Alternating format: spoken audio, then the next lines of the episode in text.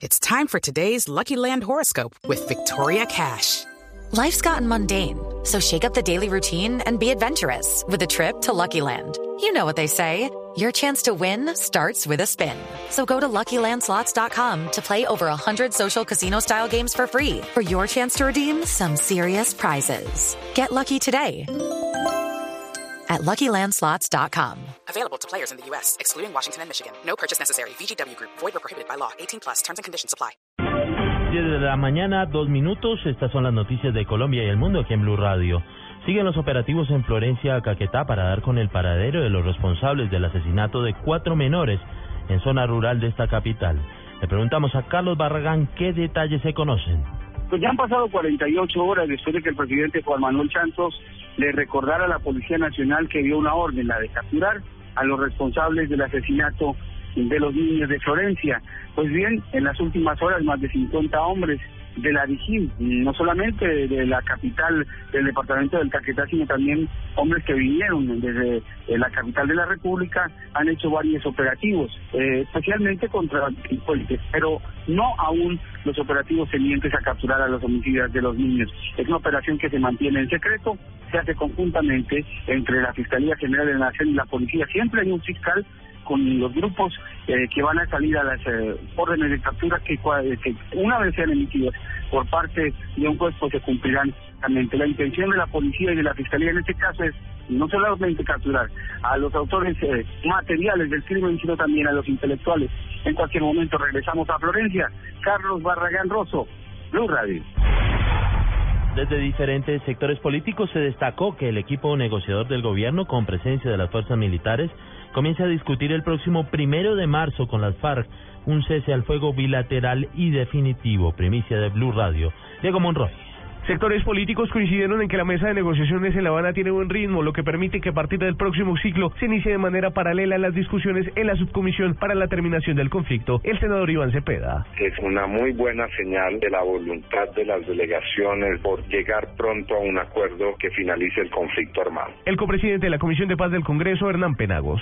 Evidencia que hay plena voluntad de sacar ese proceso lo más rápido posible. El senador liberal Juan Manuel Galán. Yo le doy la bienvenida a esa noticia y espero eso sirva para avanzar más rápidamente en la constitución de la paz en nuestro país. Desde el Centro Democrático aseguran que es necesario que el gobierno le pida a las FARC un cese definitivo de las acciones. El senador Alfredo Rangel. Lo importante es que esas mesas lleguen a la conclusión de que es absolutamente imprescindible que haya un cese definitivo. El próximo primero de marzo comenzará entonces el cara a cara en La Habana entre el general Javier Flores y Ala Romaña, integrantes de la subcomisión para la terminación del conflicto. Diego Fernando Monroy, Blue Radio.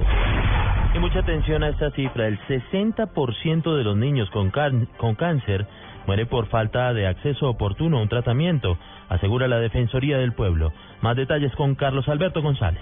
Así es, Alejandro. Pues mire, esa cifra que usted menciona, ese 60% obedece y cobra víctimas cobra vidas de niños por falta de acceso oportuno a un tratamiento médico, la falta de atención médica, también el suministro de medicamentos, según lo reporta la Defensoría del Pueblo.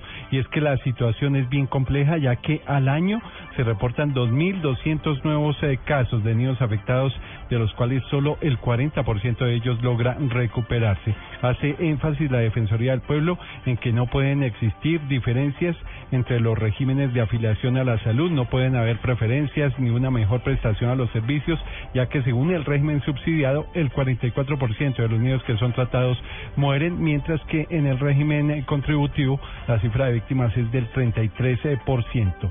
Ante este triste panorama, la Defensoría del Pueblo hace un llamado a las EPS, también al Sistema General de Salud, para que redoblen esfuerzos que lleven a garantizar un tratamiento adecuado para los niños que padecen este mal, el mal del cáncer, y que sus derechos no sean vulnerados. Carlos Alberto González, Blue Radio. Vamos ahora a Barranquilla porque en las últimas horas la policía de esta ciudad capturó a uno de los delincuentes más buscados de la región Caribe, quien hacía parte de la banda delincuencial Los Malamberos. La información con Diana Comas. Como alias Wilson es conocido el capturado que hacía parte del listado de los 10 más buscados en la costa. El hombre de 26 años será requerido por la Fiscalía General de la Nación por los delitos de concierto para delinquir, extorsión, homicidio, uso de menores para delinquir y narcotráfico. El comandante de la Policía Metropolitana de Barranquilla, coronel Ramiro Castrillón, reveló que hacía parte de la banda delincuencial Los Malamberos, que fue desarticulada en las últimas horas. Capturó un sujeto después de haber cometido un homicidio y la información que tenemos y la investigación que desarrolla Policía Judicial nos indica que ha cometido por lo menos seis de los homicidios que han ocurrido este año. Esta banda intimidaba personalmente a sus víctimas mediante la utilización de armas de fuego, realizaban llamadas extorsivas y entregaban panfletos. Las víctimas seleccionadas principalmente eran comerciantes y tenderos. Desde Barranquilla, Diana Comas, Blue Radio. Luego de su gira internacional, el Centro Democrático, en cabeza del senador Álvaro Uribe, inicia una gira nacional con miras a empezar a definir apoyos políticos regionales.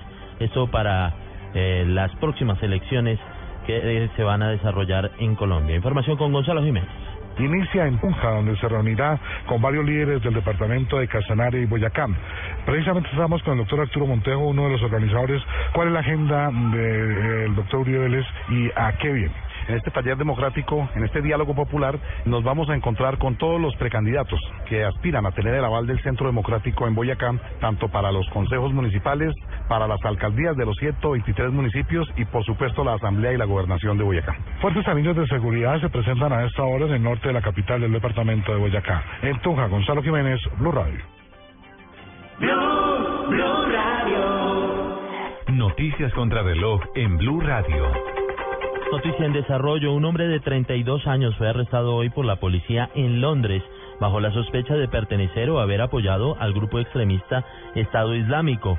Scotland Yard informó que el individuo podría haber ayudado a organizar atentados y está acusado además de instigar actos terroristas.